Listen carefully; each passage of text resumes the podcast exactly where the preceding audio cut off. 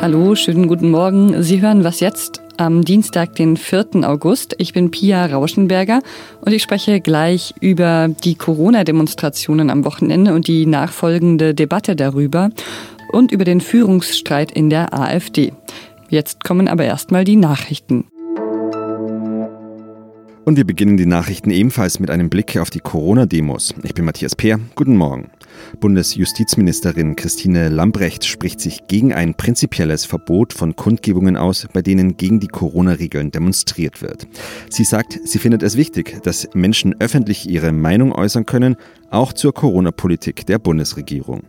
Im Nachrichtenmagazin Spiegel fügt sie hinzu, dass ein bewusster Verstoß gegen Schutzvorschriften aber aus ihrer Sicht nicht hinnehmbar ist. Die Behörden müssten in diesen Fällen die Vorschriften konsequent durchsetzen. Nordrhein-Westfalens Ministerpräsident Armin Laschet erinnert daran, trotz der Herausforderungen in der Corona-Krise nicht die notleidenden Menschen in den Flüchtlingslagern zu vergessen. Er reist heute nach Griechenland und wird dort Europas größtes Flüchtlingslager Moria auf der Insel Lesbos besuchen. Derzeit leben dort etwa 14.000 Menschen. Das Camp ist aber nur auf 2.700 Personen ausgelegt. Bei Laschets Besuch soll es unter anderem um eine europäische Migrationspolitik, den Schutz der Außengrenzen und um eine mögliche Unterstützung durch Nordrhein-Westfalen gehen.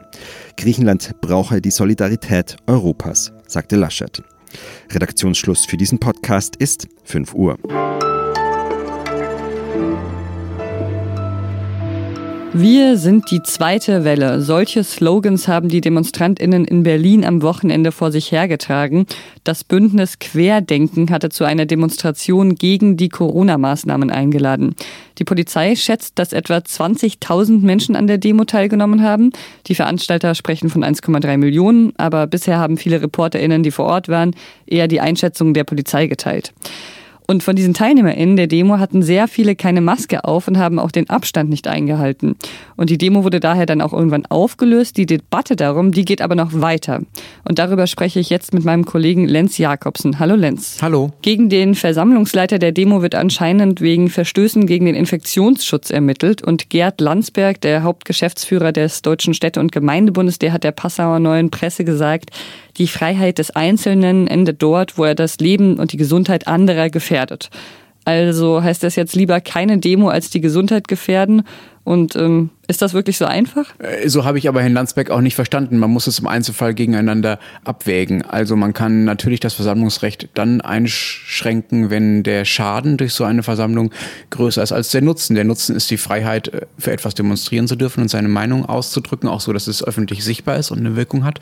Und der Schaden sind die möglichen Ansteckungen. Und diese Abwägung wird ja de facto auch von jeder Versammlungsbehörde bei so einer Genehmigung einer Demonstration oder genauer gesagt beim Untersagen einer Demonstration Demonstration ja auch getroffen. Zum Beispiel, indem diese Demonstration nie erlaubt wurde in Berlin mit der Auflage, dass dort Masken getragen werden sollen. Und natürlich kann man, wenn diese Masken nicht getragen werden und wenn ein Versammlungsleiter, wie in diesem Fall, sogar dazu aufruft, sich an die Regeln, die von der Behörde vorgeschrieben werden, nicht, die nicht einzuhalten, dann kann man natürlich diesem Versammlungsleiter keine zukünftigen Kundgebungen mehr genehmigen beispielsweise. Oder man kann die Zahl der Teilnehmer einfach einschränken. Also klar kann man das im Einzelfall abwägen, diese Rechte. So ist das ja bei allen Grundrechten, dass sie nicht unbeschränkt uneingeschränkt gelten.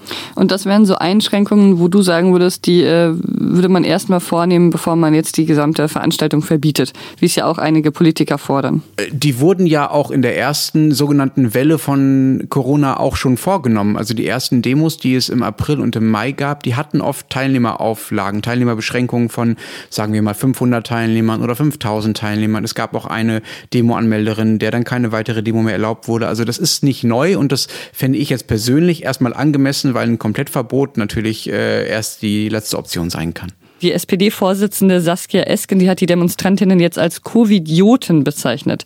Das haben dann wiederum viele kritisiert, das sei als Ausdruck nicht angemessen. Wie siehst du das? Äh, ganz ehrlich gesagt, ich habe ein bisschen Bammel davor, dass wir die Debatte wiederholen, die wir vor fünf, sechs Jahren schon mal hatten, als sich auch bei Pegida, einer ähnlich gelagerten Demonstration, ähm, die Politiker überboten haben. Einerseits mit Beschimpfungen, da hieß es damals, ah, das sind alles Nazis, und andererseits mit so unterwürfigen Dialogangeboten von wegen, bitte redet doch mal mit uns und wir hören euch jetzt mal zu.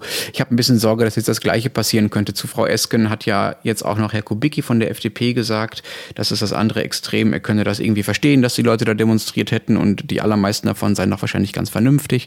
Also da hat genau dieser, dieses Ringen darum äh, begonnen, ob man jetzt zu dem besonders streng oder besonders nett ist. Ich fände es besser, wenn man diese Begriffe lässt, auch weil der Begriff Covidiot aus meiner Sicht nicht passt, weil er so ein bisschen suggeriert, als hätte das was mit Bildung zu tun. Also als wären die Menschen, die irgendwie klüger wären oder gebildeter, als wären die gefeiter äh, gegen diese Verschwörungstheorien und gegen die Ansichten, die da am Samstag vertreten wurden. Und das ist Quatsch. Also das ist auch, auch, auch sehr gebildete Menschen können äh, Quatschmeinungen haben, können falsche Meinung haben. Und du findest, der Weg zwischen Kubicki und Esken ist der richtige? Genau. Mein Lieblingsbeispiel dafür ist immer Petra Köpping, die lange Integrationsministerin in Sachsen war. Die hat nicht so viel darüber geredet, was sie jetzt von diesen Demonstranten hält, sondern ist halt hingegangen, hat sich angehört, was die so zu sagen haben, um sie besser zu verstehen, hat dann mit denen geredet und diejenigen, die äh, mit rechtsextremen Ansichten kamen und äh, mit denen man nicht mehr reden konnte, mit denen hat sie halt nicht geredet. Also da einfach durch die Praxis äh, ein Beispiel dafür zu geben, dass der Dialog äh, möglich sein muss, dass der aber auch seine Grenzen hat, seine Inhaltlichen, das finde ich naheliegender, als aus einem Abgeordnetenbüro darüber zu urteilen, wie dumm diese Menschen nun seien oder auch nicht. Ja, danke dir, Lenz. Gerne.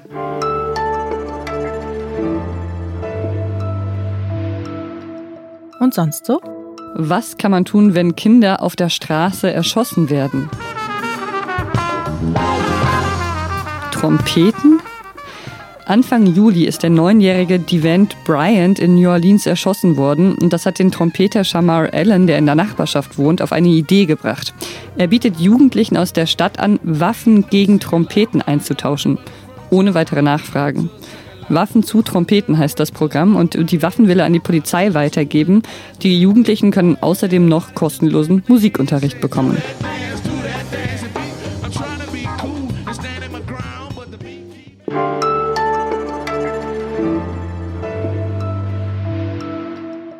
Die AfD war lange so etwas wie der Schrecken der etablierten Volksparteien. Die AfD wird sich selbst entzaubern, wurde dann immer wieder gesagt. Aber so wirklich passiert ist das nie. Inzwischen sind die Umfragewerte der Partei aber tatsächlich nicht mehr so, wie sie es schon mal gewohnt war. Und noch schlimmer, die Führung der Partei ist komplett zerstritten. Aus Parteikreisen heißt es, die beiden Vorsitzenden Jörg Meuthen und Tino Krupalla, die redeten kaum mehr miteinander. Und das alles hat auch etwas mit der Diskussion um den Parteiausschluss des brandenburgerischen Politikers Andreas Kalbitz zu tun. Und darum soll es heute auch wieder in einer Sitzung der AfD-Fraktion im Landtag Brandenburg gehen. Und mit meinem Kollegen Paul Middelhoff möchte ich jetzt mal darüber sprechen, was das alles zu bedeuten hat. Hallo Paul. Hi Pierre. In der aktuellen Ausgabe der Zeit schreibst du, dass der Streit um den richtigen Umgang mit Kalbitz die Partei lähmt. Wieso denn eigentlich? Dieser Streit um den Rauswurf von Andreas Kalbitz, der zieht sich wie ein Riss durch viele Gremien in der Partei. Im Bundesvorstand, du hast es vorhin angesprochen, ist die Stimmung wirklich mies. Auch in der Bundestagsfraktion, die bislang eigentlich immer sozusagen als Bollwerk gegen parteiinterne Konflikte galt, gibt es erste wütende Stimmen und die Protagonisten des Konflikts kritisieren einander völlig unverblümt in der Öffentlichkeit. Und solange dieser Streit nicht entschieden ist, solange nicht klar ist, wie es mit Kalbitz weitergeht, wird sich an der Lage wohl auch nichts ändern. Gab ja schon viele Streitigkeiten in der Partei. Wieso wird gerade jetzt Kalbitz zu so einer großen quasi Richtungsentscheidung der Partei? Eigentlich geht es bei der AfD immer um die gleiche Konfliktlinie, nämlich die Frage, wie rechts oder rechtsradikal will die Partei sein? Die Beobachtung des sogenannten Flügels durch das Bundesamt für Verfassungsschutz hat der AfD jetzt Druck gemacht, denn jetzt müssen ihre Politiker echte Konsequenzen befürchten, zum Beispiel die äh, Abhörung mit nachrichtendienstlichen Mitteln. Ähm, das hat dazu geführt, dass der Konflikt um Andreas Kalbitz jetzt so offen und unversöhnlich ausgekämpft wird. Der Fraktionsvorsitzende der AfD, Alexander Gauland, der hat der Welt am Sonntag, am Sonntag gesagt, er überlegt gar nicht mehr für den Bundestag zu kandidieren und glaubt, seine Partei gehe schwierigen Zeiten entgegen. Siehst du das auch so? Ja, daran kann es eigentlich keinen Zweifel geben. Die Umfragen sind jetzt schon extrem schlecht. Sie liegen zwischen 9 und 11 Prozent. Äh, das ist deutlich schlechter als das Ergebnis der Bundestagswahl. Dabei hatte sich die AfD eigentlich auf die Fahnen geschrieben, äh, dass sie stetig wachsen möchte. Äh, auch, dass der Partei jetzt ein langer juristischer Prozess vor zivilen Gerichten bevorsteht, um diese Frage, darf Kalbitz wieder rein oder bleibt er draußen, das dominiert eben alle anderen Debatten der Partei und wird dazu führen, dass sich die AfD noch lange, lange mit nichts anderem so wirklich beschäftigen kann. Ist das jetzt eigentlich diese große Entzauberung, auf die viele PolitikerInnen und ähm, andere Menschen so lange gewartet haben? Ich denke, es ist zu früh, um da Prognosen abzugeben, aber gerade sieht es wirklich schlecht aus für die AfD. Auch inhaltlich verfangen ihre Themen nicht mehr. Die Tiraden gegen die Migrationspolitik der Bundesregierung, die ja so ein bisschen das Trademark der AfD waren, die verhallen derzeit und auch die äh, Kritik am EU-Sparpaket, das während der Corona-Zeit beschlossen wurde, kommt nicht mehr an. Die steht also nicht nur an dieser Kalbitz-Front schlecht da, sondern tatsächlich geht es bei anderen Themen auch inhaltlicher Art äh, genauso schlecht für die AfD. Du schreibst auch in deinem Artikel, dass die CDU schon länger nicht mehr diesen AfD-Sprech imitiert. Seit wann ist das eigentlich so? Also viele Beobachter sehen den Grund darin in einem Umschwenken des bayerischen Ministerpräsidenten Markus Söder äh, von der CSU. Der hat vor eineinhalb Jahren seinen sehr harten Kurs in der Flüchtlingspolitik geändert, beziehungsweise einfach weniger über das Thema gesprochen und gleichzeitig die AfD scharf angegriffen. Und seitdem ist eigentlich bei der Union so eine Art Umlenken zu beobachten. Ähm, es geht eben nicht mehr darum, die, genauso hart und brutal zu klingen wie die AfD, sondern man versucht einen eigenen Kurs äh, zu finden und gleichzeitig den direkten Konflikt mit der AfD zu suchen. Mhm. Danke dir, Paul. Danke dir. Und Paul Middelhoffs Text können Sie in der aktuellen Zeit oder auf Zeit Online lesen. Das war was jetzt heute Morgen. Heute Nachmittag geht es dann hier weiter mit meiner Kollegin Rita Lauter und den aktuellen Nachrichten. Schönen Tag Ihnen bis dahin. Ähm, triffst du eigentlich auch regelmäßig AfD-Politiker, um mehr über die Stimmung in der Partei zu erfahren? Ähm, genau, also ich treffe äh, relativ regelmäßig Politiker äh, der AfD, zum Beispiel der Bundestagsfraktion. Äh, das ist eben wichtig, um am Ball zu bleiben, um auch die kleinen neuen Entwicklungen in dieser Sache mitzubekommen äh, und dann da sprechfähig zu sein.